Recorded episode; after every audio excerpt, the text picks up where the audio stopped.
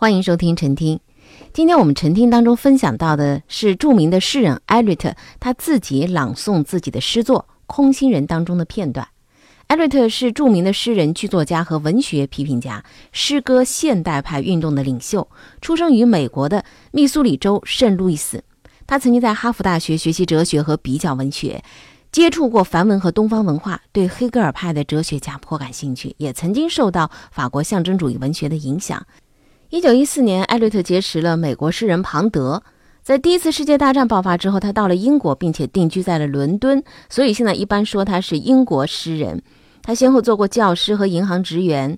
一九二二年发表的《荒原》为他赢得国际声誉，被评论界看作是二十世纪最有影响力的一部诗作。被认为是英美现代诗歌的里程碑。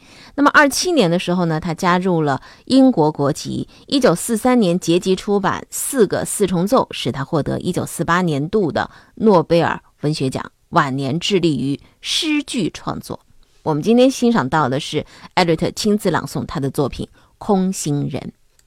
The hollow men. We are the hollow men. We are the stuff. Men leaning together, headpiece filled with straw, alas. Our dried voices, when we whisper together, are quiet and meaningless as wind in dry grass, or rat's feet over broken glass in our dry cellar. Shape without form, shade without color, paralyzed force, gesture without motion, those who have crossed with direct eyes to death's other kingdom remember us, if at all, not as lost, violent souls, but only as the hollow men, the stuffed men.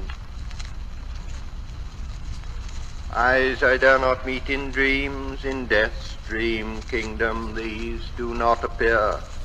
There the eyes are sunlight on a broken column, there is a tree swinging, and voices are in the wind singing, more distant and more solemn than a fading star.